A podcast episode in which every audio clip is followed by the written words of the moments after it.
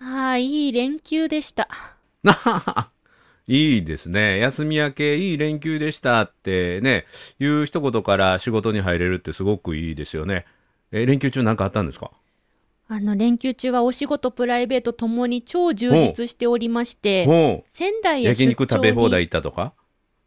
え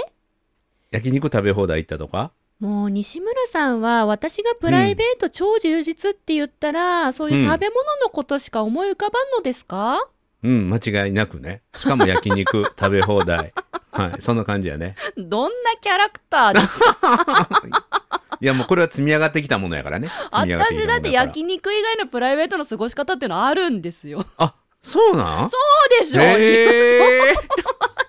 ま寝てるか焼肉食べてるかいうイメージやけどね。ディレクターさんもね、うなずきすぎですね、今、画面の向こう側で。リスナーさんたちも違いますからね、ほら、西村さんがそう言うとね、みんな、あ、そうなんだと思っちゃうけど、違いますからね。だから今仙台っていう言葉がちらっと出たから、そうそうそう。うん、仙台牛でも食べてきたんかなと思って。あのね、それがね、あの、連休で仙台に向かう前日に歯が欠けて、ほ急遽歯医者さん、お友達に見てもらってるんで、駆け込んだら、う。うあん。の、急遽応急処置してもらったんですよ。で、言われたのが、うん。まるちゃん、硬いものを勢いよく噛んだら、この詰め物取れる応急処置だから、うん出張中に牛タンとか、あの、調子乗って食べたらダメよって言われて、えーみたいな、えー、ダメなのどうしえ、じゃあ、タンシチューだったらいいかなと思って、うんうんタンシチューはいただいてきました。え、今日はそういう食べ物の話にずっと違行くってく感て、じ。違くて、その連休中の仙台で、ほもうう。めちゃくちゃ私は西村さんが今まで言ってた言葉を実感してきましたという話をしたいんですよ。へえ、どんな言葉やろ。いあのっぱい言うてるから、うんうんうんなうん何か思い当たらなくて楽しみやわ。種まきの話ですよ種まきの話へえ、あの園芸の種まき園芸まあみたいなもんですよね多分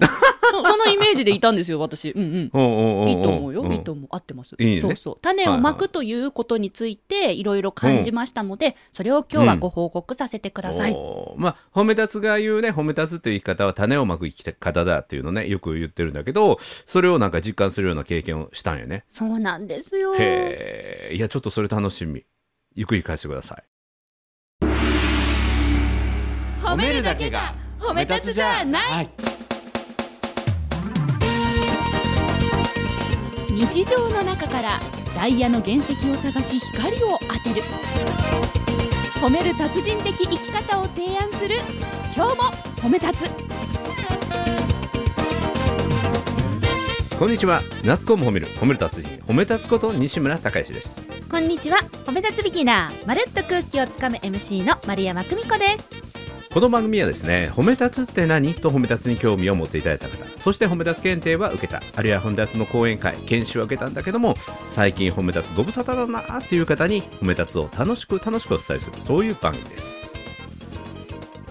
いやそしてー本当にねうんよかった、仙台へー本当よかったんですおうおうよおう西村さんが今までこの番組でその種をねまき続けたらうんいつか芽が出て花が咲くからみたいなことをおっしゃってて、まあ、うん確かにそうでしょうねとは思ってたんですけ ど本あ、おうおうおう。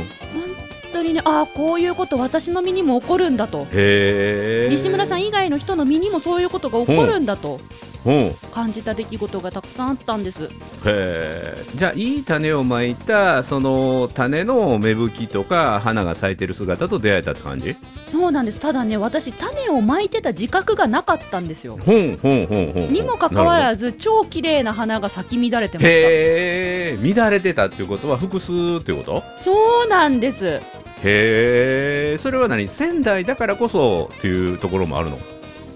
えー、も時しかし間たらそこに行くのが久しぶりだったからっていうことかなあそうなんですよねあの実は、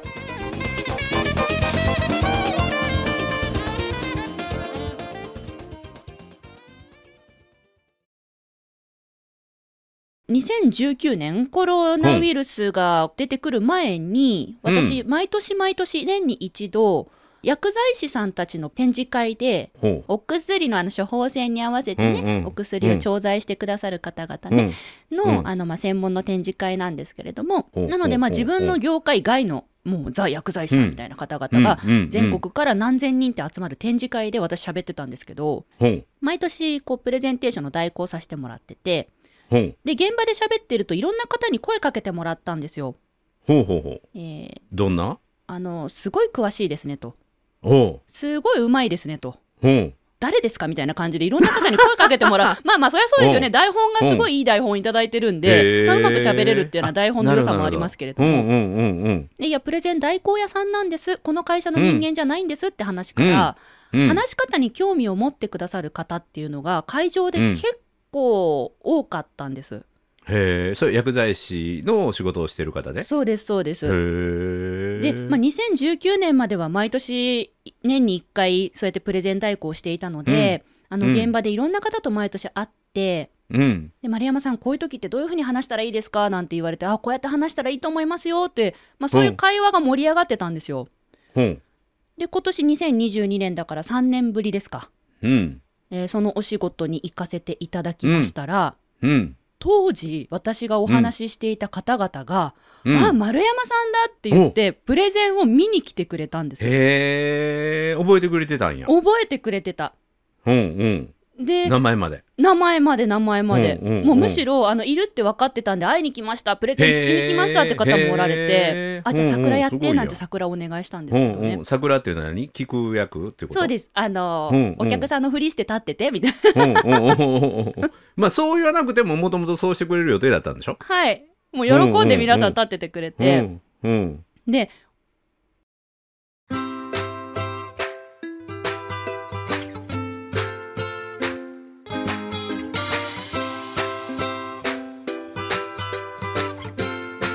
今日も褒め立つ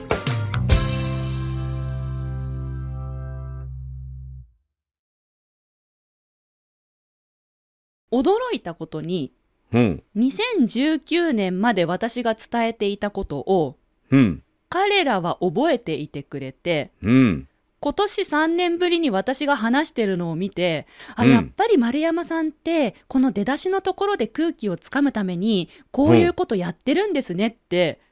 彼らの口から私の話し方を言ってくれたんですよ。へえそんまなるこちゃとんよがくプ覚えロてたとなみたプいなロとして意識してやってることを言語化して前回伝えたことを覚えてくれてて、それをまた見つけてくれて言ってくれたってことだそうよね。なんですでへー私そんなこと説明してましたっけって言ったら、うんいやう教んえてもらいましたって、へーだから僕はそれをやろうと思って、この3年間ずっと人前でやり続けてて、へー今はあのいろんなところで講演を頼まれるようになって人前で話して、毎回使ってますとか言ってくれるんですすよ。ごいやん、うわうんええと思って、うん、知らぬ間にシャベリーズがこう誕生してたってそこうとだよね。そうそうそうなんです、うんうん、すごいやん。え、それは男性男性もいたし女性の薬剤師さんもおられました、うんうんはい、うんうんへえ何人ぐらいの人たちそれは。 7人8人ぐらいの方々、えーすごいやんびっくりびっくりしちゃって本当にうんうん。え私そんなこと言ったっけってえそんなこと教えてたっけって思って、うんいやそしたらうん本にも書いてありますよねとか言ってくれたり、うん。だから種をまいてた記憶はないんですけどうん。めちゃくちゃ美しい花に支えられ て今回 MC として話してきましたすごい。それ嬉しいことよね。自分が無意識のうちに伝えてたことが相手の中に残って、はいでそれがその人の役に立って感謝し続けてくれてて、はい自分に対してね、はいで直接会った時にしっかりと感謝を伝えてもらった、はでい具体的にはこういうことですよねこれやってますよというのはあのどんな種をまいたのかっていうのを、自分がまいたことも忘れたことを、は花として見せてもらってっていうのは、あのすごいなんていうの孔子妙理に尽きることよね。いや本当にめちゃ妙理ですよ逆に言うと、はい今までそんな経験をしてこなかったのが不思議なぐらいな感じがするんやけどそれはなかったの今まで。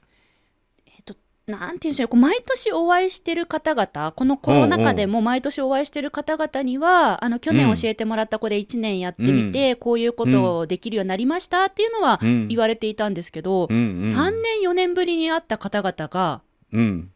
あの覚えててくれたっていうの が今回初でしたねでさらにしかもいや仙台私東京に住んでてうん仙台の方々だったりあと全国から来られてるので例えば、うんえっと、福島県の方だったり、うんあと山形県の方だったうりんいたんですよ。でプラス、うんその3連休の最終日に自分でお休みを取って仙台にいたんですね。うんでそこで2018年頃にうん。あの私が自主開催でセミナーしていたその受講者さんたちにお声をかけて、まあ、ちょっとプチお茶会みたいなのやったんうです、ん。うん。でそこで来てくださった方々が、うん。えー私が当時書いたサインを書いた本を持ってきてくれて、ほうほうほう。 2018年2月って書いてあったんですよほう。だから4年半前うん。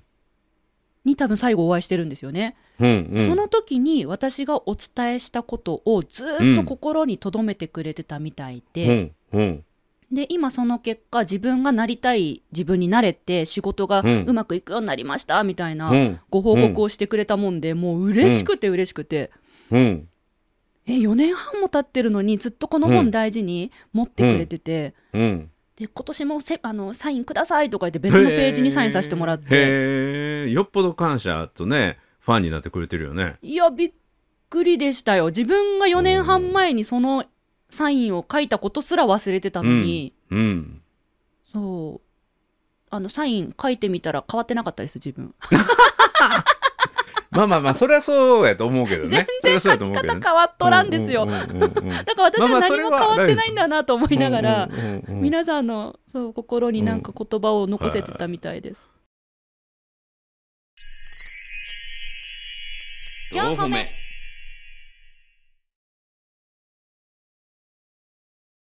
いやこれねすごい今僕一つヒントあるのは、はいまあ褒め立つっていうのは種をまく生き方はい。で種をまく生き方なのですぐに結果は出ないけれども必ずこう土の中に種をまかれたんだと信じること、はいで。信じて次の種次の種をまいていくとやがては時間が味方になってくれて時間の経過とともに感動と出会える、うんそういう生き方ですよっていうのを伝えてたんだけども、はい。今日のまるちゃんの話を聞いててもう一つのね側面をなんか気づいたことがあって。何ですかそ？れは何かというとその今回、はい自分が伝えたことの中で自分に感動があってんうんすごい嬉しかったんだけど、はい。これは本当に何て言うんだろう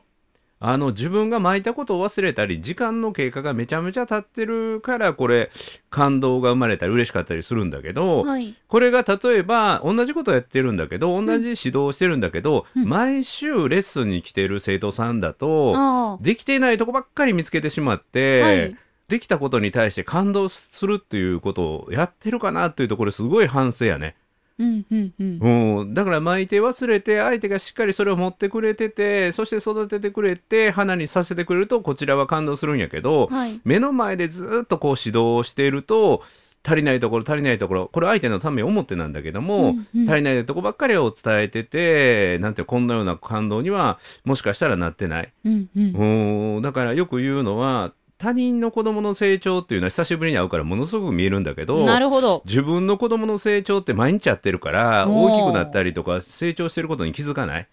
ただし第三者から見るとすごい成長してることがあるはい。うんだからそういう視点もすごい大事だなっていうのを気づかされましたねなるほどですねう。ん近しいものほどよく見えなくなるなんて言いますけど。そうまさにだからそこにも実は感動の種が隠れてるかもしれないのに、はい。すごい遠くになんか感動を求めてしまうこともあるんだな。まあそれはね、僕ら講師にとっての報酬でもあると思うんですよね。報酬。うん、日々日々目の前の人にあの成長の思いを込めて伝えていったりすることのあのタンポポのように風で運ばれて思っても見なかったところから花が咲いてるみたいなね。うん。うん、でこれも僕よく言うことなんだけども、はいある地方都市に行って経営者さんたちの勉強会があってねうん。でそこで講演会をして今から10年近く前かな結構前ですね。うん、でまだ年間の講演回数が70回とか100回を切ってたぐらいの時で、それでも十分すごいんですけど。うんうん、 でも70回ぐらい100回200回を超えてから僕懇親会っていうのには基本的に出なくなったんですよ。へえ。うん、で移動があってそこでああーの喋ってそして懇親会参加してでまた明日も懇親会とかなるともうえらいことになるから確かに体も体調大変だからもう公園で全て出し切りますって言って。っていうのがこう最近なんだけどうもーんそうなる前に地方の都市に行って経営者さんが集まる勉強会で、まあ、はい懇親会付きの勉強会に行きましてね、はい。でそこで講演が終わって、ある一人のめちゃめちゃこわもてのいかつい、うん、50代や60前ぐらいかなはい。経営者の方がいらっしゃってねその人がねめちゃめちゃ笑顔が素敵なんですよ。おうでうわ何々さんってすんごい笑顔素敵ですねって、はい。どうしてそんな素敵な笑顔できるんですかって言った時にその人が「いやいや西村さん何言ってるんですか西村さんここ来るのが実は2回目で3年前にも1回来ていただいてねはい。でその時にあの懇親会の中で、はい僕はもともと笑顔がない人間だったんだけども、はい笑顔をして生きていくと決めたんですだから僕は笑顔をして生きていくと決めて生きてるんですって言ってその言葉に僕が感動して、おえーそうしてるんですって言ってへえ。そう言ってもらったんですよ。だから自分がよそ言ったことも忘れてるんだまさにあの、ま、るちゃんと一緒で言ったことも忘れてるんだけども、そんなことが相手の中に種として残って、はい。その人の生き方になったうんうっんて。いうのがね、あの僕もすごい嬉しかったです。 4歩目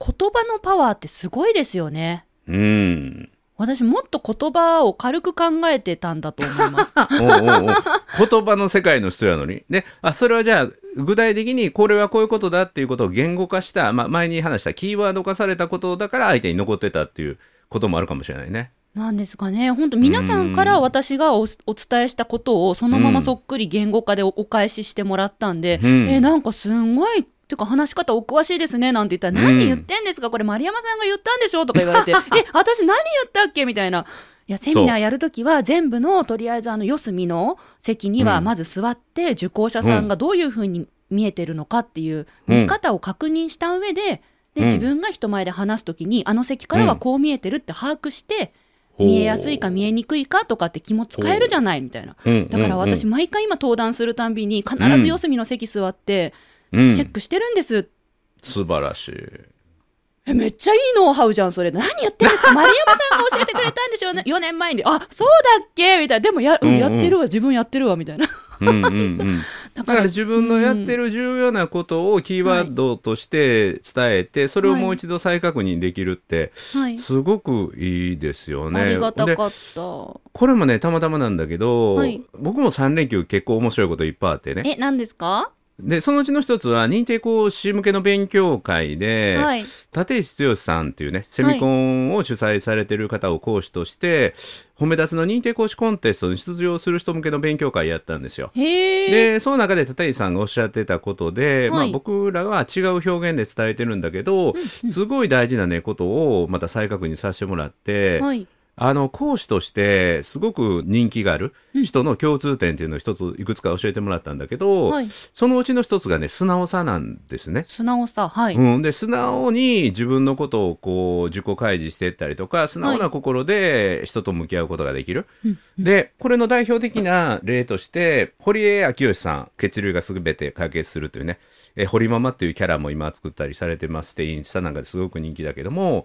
まあ、なんどういう堀江さんのお話かというと堀江さんの素直さ講師としての素直さが聞き手の素直さを引き出していく。へーっていう話なんですよだから講師がいい格好とかつけてると、それはやはり受講生の心もちょっと固くさせる、なるほどだからいかに自分が心を開いていくかが、はいうん受講生の心を開いていくことになるんだよいかに素直に参加者に向かい合うかっていうのが大事ですっていうのを言われて、あ確かにそれ意識してやってるなっていうのを再確認しましたね。四歩目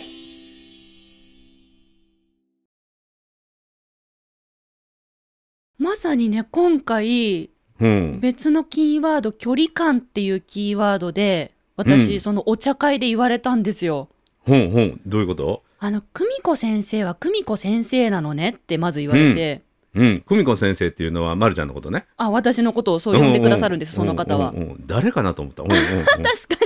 うですよね、私丸山久美子と申します、はい、うんうん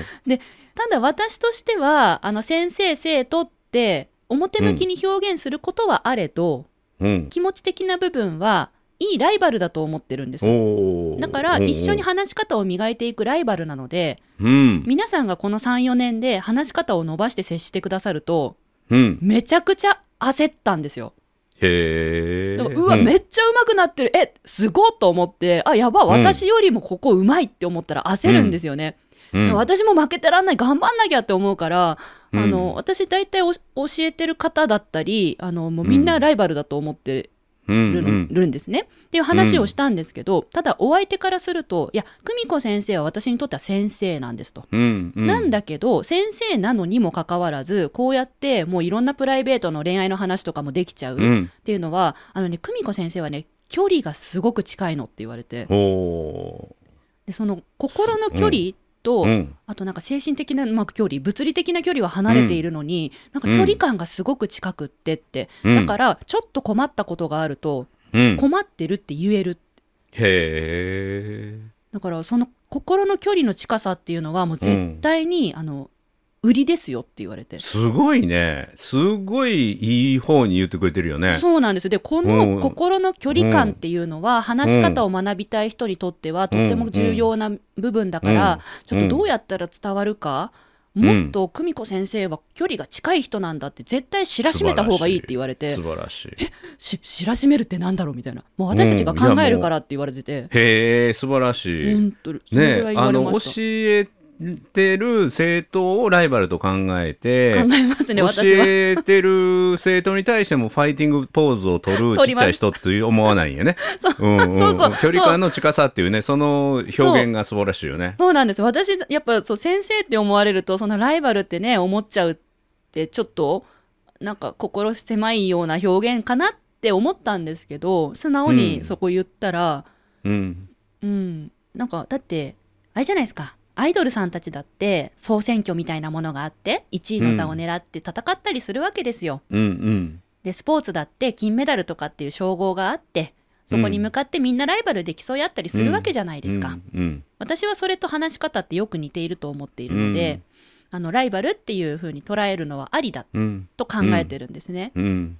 僕もそのライバルっていう考え方ははいありだと思ってて、はい、認定講師の方にも僕を崇めてはいけないよってライバルだと思ってねって言って、うんうん、で憧れは憧れで素晴らしいんだけども、はい、憧れは一方的に相手から奪うというかもらうばっかりなんですよね。あーなるでほどライバルっていうのはお互いに影響を与え合うものだから、はいうん、僕にもしっかり影響をあの送ってねってもうはいみんなの頑張りを見て僕も刺激を受けて成長し続けるからねっていううんスタンスだけどね。なるほどうんいいですよねやっぱライバルでいいさせてもらえる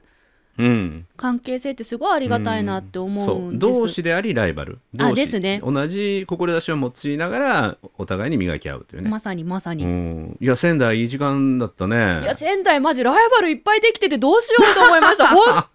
あのライバル私の中での解釈はうん種をまいてる自覚はなくうんても、うん咲いた花はライバルになるっていううんだからうわっと思ってめっちゃ焦りながらいや帰ってきましあとたあともう一つあるのは、はその人たちの素直さという資質さっきの素直さじゃないけれども、はい受け取ったものをしっかり種をねしっかり自分という土の中に受け入れている、うん受け入れてそれを育てたというその素直さの資質はいっていうものをまさになんていうの私たちが学びたいそうですとこねですよねやっぱねうん緊張しいは素直だね緊張しいな人たちは素直よもう本当にうんスポンジだかのらように吸収してくれるうん、だから根っこは変わらないっていうかねああの本当まそうかれた通りの種が、はいそのまま育っていくっていうことだろうと思うよ。つながってる感じがしました、うんなんか土の中でみんなで根を支え合いながら、うんなんか強くて綺麗な花咲かそうぜみたいな、うそう本当土の下で握手してる感じ根っこ同士が美しい。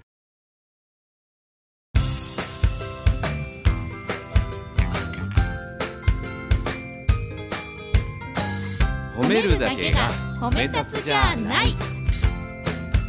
今日も褒め立つ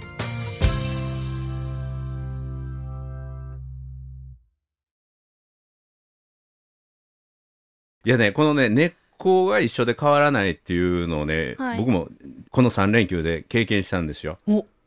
で何かというと、はい日曜日に僕の母校の関西大学で関西大学が大学に昇格して100周年でフェスティバルをやっててねはい。でお祭りをやってて屋台がいっぱい出てで関西大学出身の矢井田ひとみさんとかジャルジャルっていう漫才師とか、はい3時のヒロインの福田さんかな、はいが来たりとかっていうのでめっちゃ盛り上がる場があったんですよ。でそこに大学のゼミの仲間が一人普段東京にいるんだけどはい。その日俺大阪行くからみんな集まれへんって言って全くこの32年間全くコンタクトなかったえ、そのゼミ生25名を一人ずつこう LINE でこう発掘していってね、すごい。うん、で人によってはハガキしか連絡取れないと言ってハガキを送ったりとか、はい。あのなんと25名中15名連絡取れて打率高。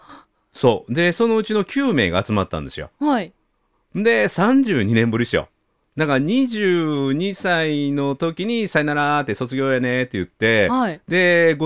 5455歳うんうんで再会して、最初「誰やお前」みた いな「あお前もしかして」みたいな「誰やと思って喋ってたん?」って言ってえ、わからない人いましマジたでみわたかいらなない人いたんですかわからない人いたあ、い でもね喋ってると面影が出てくるよ、22歳の。へー55歳のおっさんの中から22歳のあのお面っさ影んのが出てくる中んからよ。若い青年が出てくるみたいな。そうそうそう。 で面白ねい経み験んなその集まる9名がねみんな素敵なんよ。ほんでその学生時代のそのまんまだから素敵な人っていうのは年を重ねてさらに素敵になっていくね。みんな なるほど。もそうれ根っこはそれ変わらないんですね、きっとね。そうもう自分たちの中にある根っこの根っこって変わらないんですよね。そうほんでねあの一個僕がめっちゃ思い出したのはそのはいゼミの先生澤田先生っていうんだけど、はい。めちゃめちゃ温厚な先生で優しい先生で。はい。そのゼミはね、結構人気ゼミで、超学力高くてっていうか、真面目に勉強してて、はい。優秀な生徒かう、ん学業優秀な人間かうん、体育会系の幹部しか入れないっていうね、両極端に触れてるゼミやったんですよ。えー、そういうルールがあるみたいな、そうそうそう。へで、ー面接があって、あ僕はもう面接がある体育会系、は体い。育会系幹部系で入ったんで、勉強は期待されてないんだけど、はい。あのまあ、やっぱり大会系で幹部やってるっていうと何かあるからね持ってるものがあるから、それを一芸枠じゃないけどもそれで入らせてもらってあ他は、へえあの体育会系枠やったら応援団の団長とかねおう部員が2人しかいない相撲部の1人と かねというメンバーが集まってきてそんな、まあ、話を戻してめちゃめちゃ温厚な先生なんですよ、はいい、つでもニコニコニコニコニコニコしてる恰幅のいい先生でね、はいでお酒が好きな先生ででゼミ旅行行ってゼミ旅行の話になってね、でそれを覚えてたのは僕ともう一人体育会系の人間だけだったんだけど、はい。そのゼミ旅行で唯一その澤田先生がもう激怒した時があったんですよ。何でそれは何かっていうとあの温泉でみんなで20名ほどで泊まったんだけど、は温泉で宴会してるじゃないですか、うんうん宴会してて食事をずっとしてて最後の方になってご飯タイムになるでしょはい。あのお米が出てきておひつにあってね、で僕らが、まあ、多分体育会系の人間からやと思うんやけど、はい。あのおひつにが出てきたから、はい米の飯を食べ始めたんですよ、はい。はでい。その時に澤田先生がもう激怒したのよなんで今までそんな声を荒げたこと見たことないのに「お前ら!」言ってなんであの年長者がまだお酒飲んでる時にほう米びつの米を食うなって言ってで宴会で米びつ開いてご飯食べだしたらもうお酒そこで終わりっていう合図なんですってあの、えー昔のルールで言うとそうなんで昔すかのルールで言うと。へーだから年長者がまだお酒飲んでる間はまだ宴会は続くっていう時間やから、はい。米を食うなっていうのが礼儀だっていうのを ね知らなかった。教えてくれて私もだか怒らられちゃう、それだと。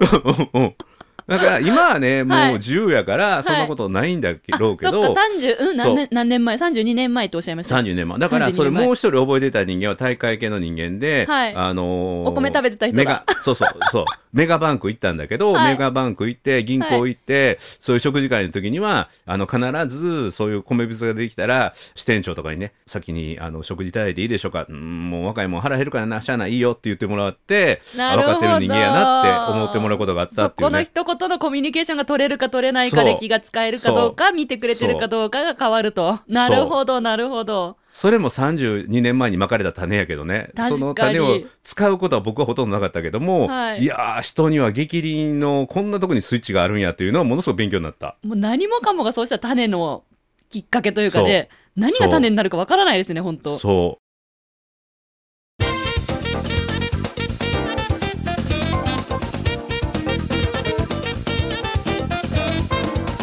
いやーこれからもねなんか素敵な花はいと出会えること、まあ僕結構ね素敵な花と出会うこと多いんですよ。うん過去に巻いてきた種をこれはい褒めたさんに巻いてもらった種ですっていうことを教えてもらう機会が多いので、はいそれがまた自分のエネルギーになってるこれまで褒め立つ検定で6万7千粒の種をまいて、そして褒め立つ1級のあの報告会で私はこんな感動しましたっていうのをこれまで600輪かの花を見させていただいてるんだけども、それ以外でもたくさんのお役立ちのね花を見てるので、はいえこれからも種まき続けていきたいなと今日まるちゃんの話を聞いていて改めて思いましたいね。や私もようやくここへ来てようやく種の意味へーその先の花っていうことを実感したので、うん、こういう現実があるって分かったから、うんもっともっとこういう機会を増やしていけると感じていまよす。かったね。よかった、ね。ありがとうございます今はもうだからこの褒めたつと出会っていい種ばっかり巻いてるからね。あのいい種巻くのと悪い種巻くのとえらい違いやからね。そっか種にも種類があるんだ。そう因果応報って言ってね、はい良因良果、うんはい悪因悪果。いい種を巻くといい結果が出るし、はい全員善果、悪因悪果、悪い種を巻くと悪い花が咲くのでね、うんうんはい、これからもいい種を巻く、そうですね。いい種として